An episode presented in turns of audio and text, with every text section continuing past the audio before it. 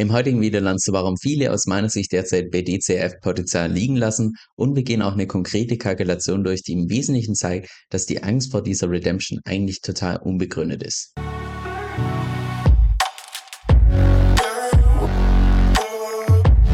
Hi, mein Name ist Kevin und auf meinem Kanal geht es primär um DeFi, Decentralized Finance. Genau gesagt verschiedene DeFi-Protokolle und DeFi-Strategien, welche ich persönlich felsenfest davon überzeugt bin, dass das die Zukunft ist und man auch damit das meiste Geld verdienen kann. Und falls du das zusagt, dann lade ich dich herzlich ein, um auf Abonnieren zu klicken und mit dem lass uns auch direkt ins heutige Video reinstarten. Also ganz kurz zur Vorgeschichte. Ich habe vor kurzem ein Video veröffentlicht mit fünf verschiedenen Wegen, wie man bei der DeFi Frank Plattform Cashflow verdienen kann. Und falls du das Video noch nicht gesehen hast, kann ich dir definitiv empfehlen, habe ich dir auch unten in der Beschreibung verlinkt. So, und im Video habe ich auch unter anderem gesagt, dass ich einfach die Ratio beim Wort so legen würde, dass mein Wort nicht zu den riskantesten Worts gehört, damit im Worst Case bei irgendeiner Redemption und so weiter ich eben nicht der Wort bin, der entsprechend redeemed wird. Und an der Stelle gibt es jetzt zwei verschiedene Optionen. Entweder meine Empfehlung war einfach so ein Stück weit zu pauschal oder zweitens, zu viele Leute haben das einfach wörtlich genommen, ohne das Ganze zu hinterfragen, was überhaupt der Sinn und Zweck davon ist. Deshalb lass uns das im heutigen Video nochmal ein bisschen genau unter die Lupe nehmen. Und zwar ist es derzeit bei der DeFi-Frank-Plattform so, dass die Total Collateral Ratio hier bei Ether bei 248% steht, was im Wesentlichen bedeutet, dass sämtliche Kredite aufgenommen wurde mit Ether derzeit 2,48-fach entsprechend überversichert. Genau das gleiche hier für Bitcoin mit 241 Prozent, was im Wesentlichen hier das gleiche bedeutet. Das heißt, derzeit Ether und Bitcoin sind stark überversichert. Jetzt diese Ratios an sich sind aus meiner Sicht relativ schwierig, mit denen irgendwas anzufangen, weil wenn ich dir jetzt sage, hey, dein Kredit ist 2,48-fach überversichert, das sagt jetzt nicht wirklich aus, ist es jetzt sicher, ist es eher, also ist es konservativ oder ist es vielleicht schon riskant und so weiter.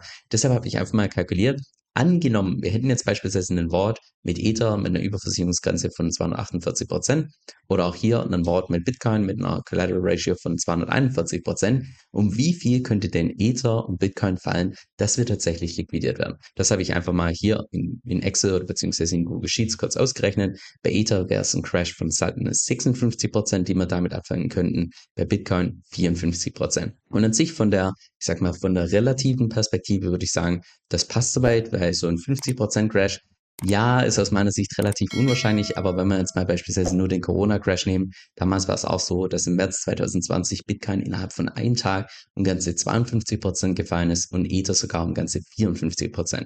Von daher, aus der relativen Perspektive würde ich sagen, das passt soweit. Also da bist du auf jeden Fall, als wir tatsächlich hier diesen Black Swan, Super Crash oder sonst was sehen sollten, kannst du den höchstwahrscheinlich damit abfangen. So, das ist jetzt allerdings nur die relative Perspektive. Wenn wir jetzt mal die absolute Perspektive nehmen, hier bei Ether beispielsweise, müsste Ether auf 798 Dollar runtercrashen. Genauso auch Bitcoin hier auf 12.780 Dollar. Und das sind beides Preislevel, die aus meiner Sicht, und wie gesagt, das ist nur meine persönliche Perspektive, die kann auch falsch sein, aber das jetzt beispielsweise vom heutigen Preislevel Ether und Bitcoin so massiv fällt, dass sowohl Bitcoin als auch Ether innerhalb von einem Tag mal kurz komplett runtergeht und sogar noch ein neues Low setzt, weil hier sind wir ja bei Bitcoin, das Low bei Bitcoin war ja irgendwo bei 15,5, 15,6 um den Dreh bei Ether waren es knapp um die 880 Dollar, also kommt natürlich immer darauf an, welchen Preis man jetzt nimmt, von welcher Exchange und so weiter. Aber sowohl bei Ether als auch bei Bitcoin würden wir hier preislich ein neues Low machen. Und das ist einfach Bitcoin und Ether vom derzeitigen Preislevel sämtliche Widerstände einfach mal so innerhalb von einem Tag durchbricht aus meiner Sicht schon sehr unwahrscheinlich. Also da würde ich wahrscheinlich sagen, aus einer relativen Perspektive, gerade wenn jetzt beispielsweise, ich sag mal, Bitcoin und Ether sind in den letzten paar Wochen ziemlich stark angestiegen, dass man dann einen 50% Crash einkalkuliert, finde ich auf jeden Fall angemessen, das kann man definitiv tun. Aber beispielsweise vom derzeitigen Preislevel, dass wir so massiv crashen und sogar noch sämtliche Lows innerhalb von einem Tag oder halt innerhalb kürzester Zeit entsprechend rausnehmen, aus meiner Sicht super unwahrscheinlich. Von daher würde ich persönlich sagen, mit so einer Ward Ratio ist man wahrscheinlich schon sehr konservativ derzeit unterwegs. Heißt nicht, dass es falsch ist. Manche können es sich von ihrem Lifestyle her gar nicht anders leisten. Als, also in dem Fall es natürlich absolut gut. Aber ich würde mal sagen, für die allermeisten Leute, die, ich sag mal, da wird es schon einmal ausreichen, wenn du einmal ganz kurz einen Tag nur kurz auf den Bitcoin-Preis schaust, nur kurz auf den Ether-Preis, ob irgendwie was anbrennt. Aber das würde wahrscheinlich schon ausreichen, dass man sein Wort schon deutlich, ich sag mal, nicht unbedingt riskanter, aber deutlich, dass man einfach sein Geld noch mehr für sich arbeiten lässt, sagen wir so, und das Ganze einfach noch mehr beleidigt. So, ich habe mich gerade mal wieder komplett verplappert, was ich im Prinzip sagen möchte. Indirekt, dass aus meiner Sicht relativ viele momentan einfach so ein bisschen Potenzial auf der Straße liegen lassen. Das ist natürlich unschön, weil wenn man schon Potenzial hat, dann kann man das natürlich auch ausnutzen.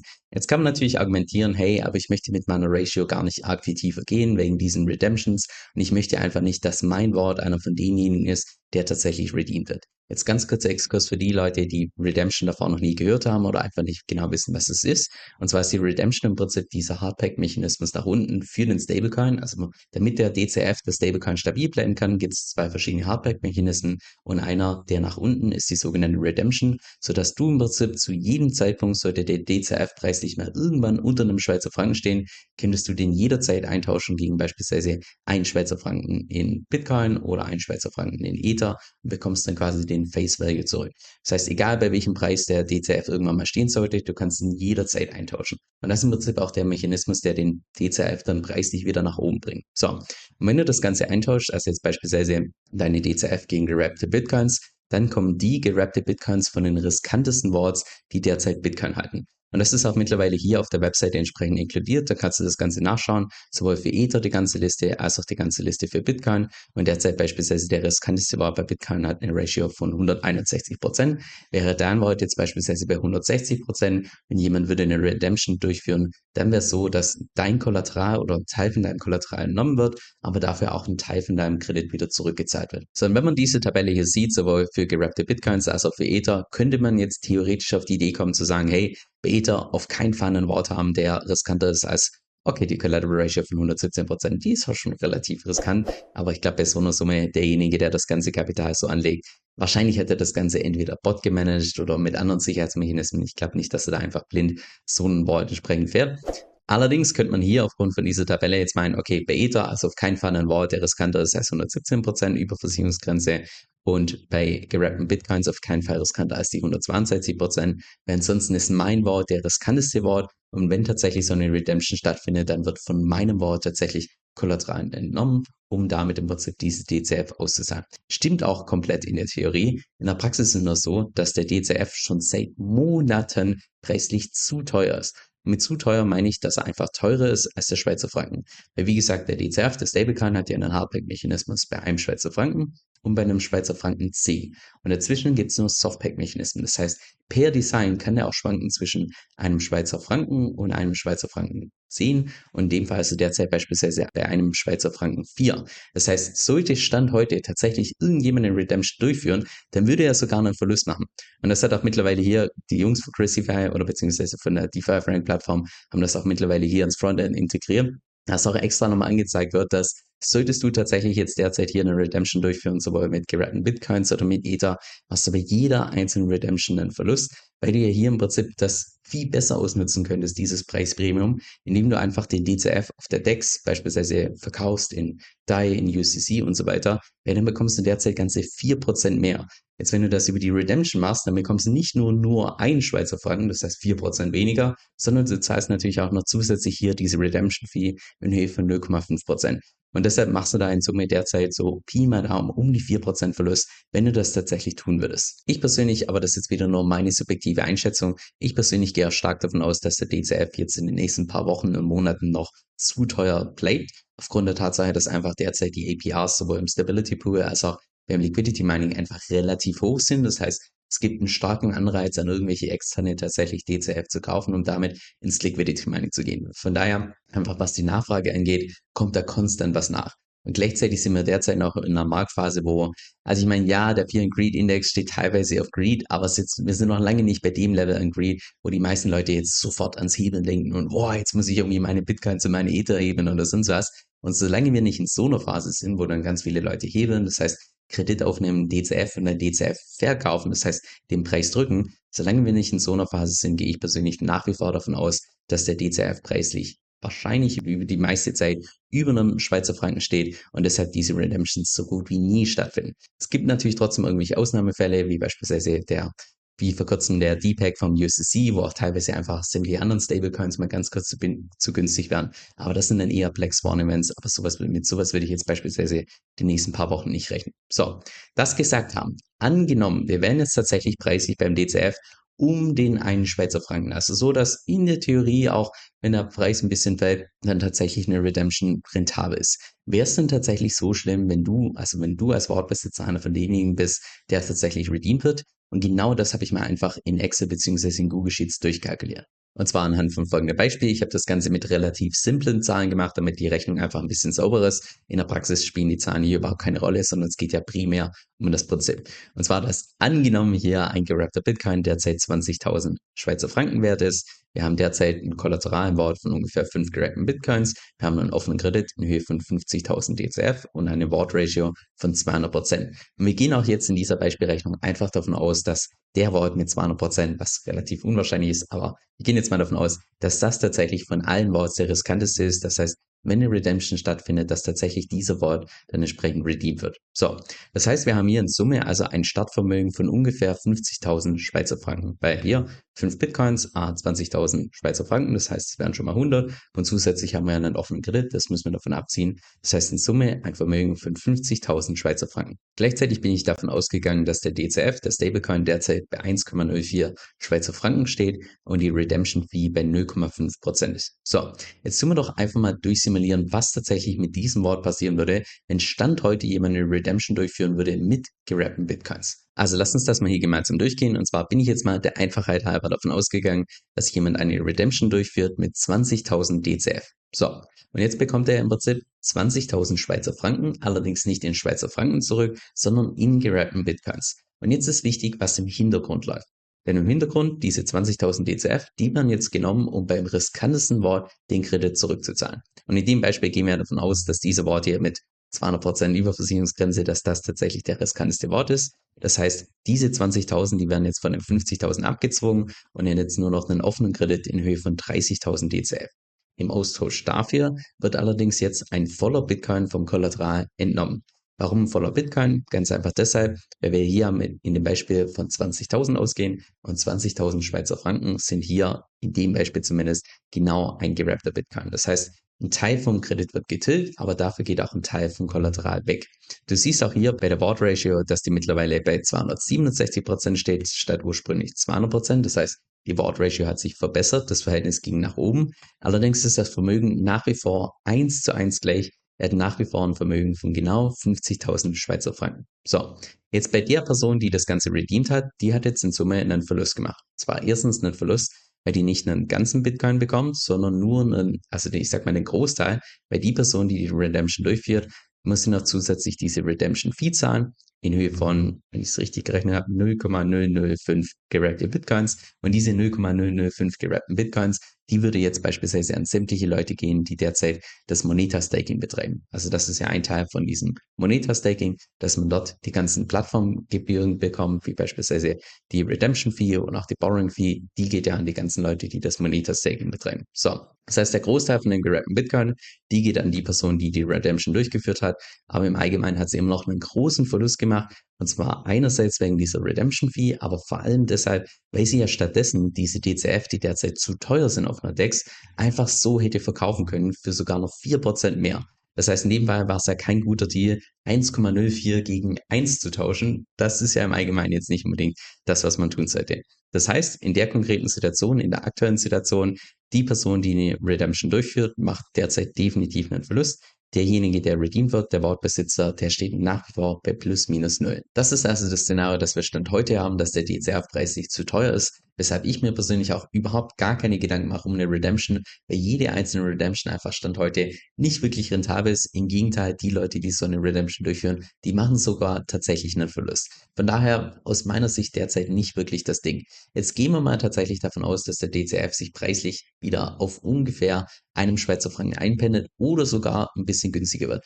Wie sieht das dann aus? Macht dann tatsächlich ein Wortbesitzer einen Verlust oder wie sieht das aus mit der Person, die tatsächlich eine Redemption durchführt? Lass uns das mal konkret durchkalkulieren. Also folgendes Szenario, statt einem DCF-Preis von 1,04 gehen wir jetzt mal einfach davon aus, der DCF steht bei 0,98 Schweizer Franken. So, gleiches Szenario, die Person wird 20.000 DCF entsprechend redeemen, dann wird das abgezogen hier von diesem Kredit, das heißt, auf der Wortseite sieht das eins zu eins genau gleich aus. Die Wortratio ist genau gleich wie im, im, letzten Szenario. Das Vermögen hat sich nicht verändert und genau ein voller gerappter Bitcoin geht jetzt an die Person, die das Ganze redeemed hat.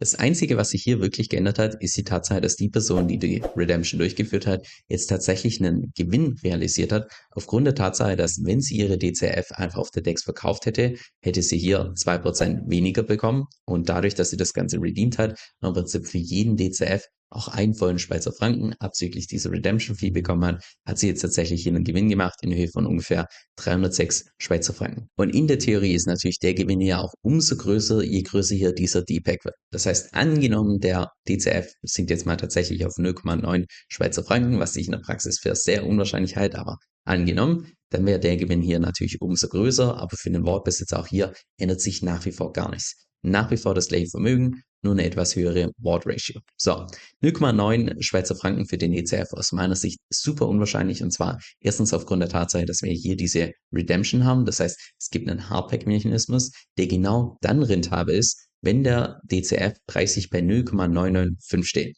Weil ab diesem Zeitpunkt kommt man im Prinzip für die Redemption Fee auf. Das heißt, in Summe würdest du genau für ein DCF würdest du einen Schweizer Franken bekommen. Das heißt, sollte der DCF-Preis sich nur ein bisschen tiefer sein, dann abzüglich der ganzen Gas-Fees könnten dann im Prinzip die ganzen Arbitrageure schon einen Gewinn machen. Das heißt, die werden wahrscheinlich viel früher schon aktiv werden, bevor dann der Preis mal irgendwie auf 0,9 runtergeht. Aber angenommen, das wäre jetzt tatsächlich so, dann gibt es nicht nur die ganzen zwei Hardpack-Mechanismen bei DCF, die den Preis stabil halten, sondern natürlich auch Softpack-Mechanismen. Mit Softpack-Mechanismen meine ich jetzt hier, wenn jetzt tatsächlich der DCF auf 0,9 runtergeht, dann hast du als Wortbesitzer natürlich einen starken Anreiz jetzt, beispielsweise DCF zurückzukaufen, um damit deinen Kredit zu tilgen. Oder auch beispielsweise, dass du sagst, hey, Stablecoin ist derzeit so günstig, den kann ich jetzt viel günstiger einkaufen, um dann damit beispielsweise ins Stability Pool reinzugehen oder um dann damit beispielsweise ins Liquidity Mining zu gehen. Das heißt, da kommen dann noch zusätzlich einfach Softpack-Mechanismen dazu, die man auch schon ausnutzen kann, wenn der DCF-Preis sich bei 0,99 steht oder so. Von daher DCF preislich über einen längeren Zeitraum bei so einem Preis aus meiner Sicht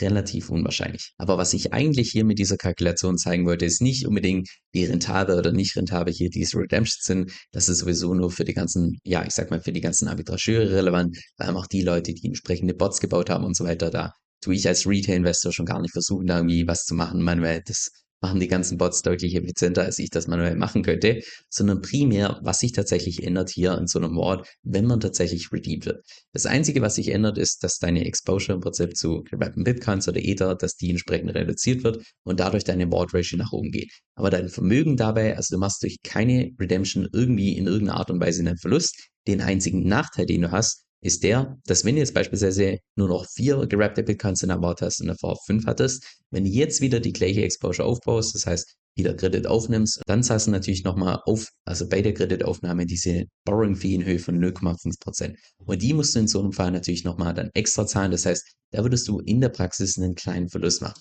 In der Praxis kommt allerdings auch noch dazu, wenn du jetzt beispielsweise hier deinen Board bei DeFi-Frank benutzt, um Cashflow zu generieren, kannst du ja mit einer größeren Cashflow-Position natürlich auch mehr Rewards erwirtschaften. Und diese 0,5%, die du dann an Borrowing Fee extra nochmal zahlst, die hast du wahrscheinlich durch deine Cashflow-Position innerhalb von ein paar Tagen, vielleicht maximal einer Woche wieder drin.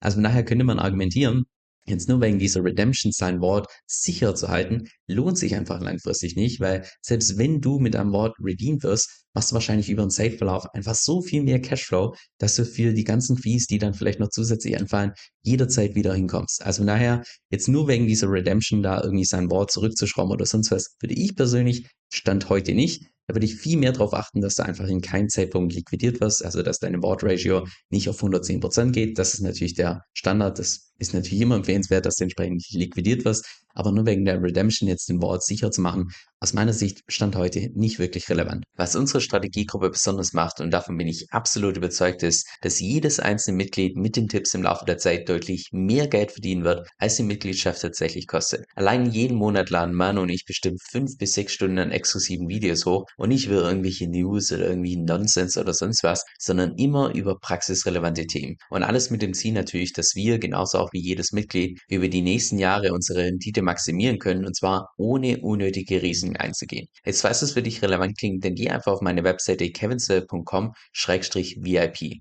Das ist K-E-V-I-N, also Kevin, S-O-E-L-L.com, Schrägstrich V-I-P also kevinsil.com-vip. Dieser Podcast stellt weder eine steuerrechtliche noch eine finanzielle Beratung dar, das heißt alle Inhalte sind wirklich nur zu Informationszwecken bestimmt.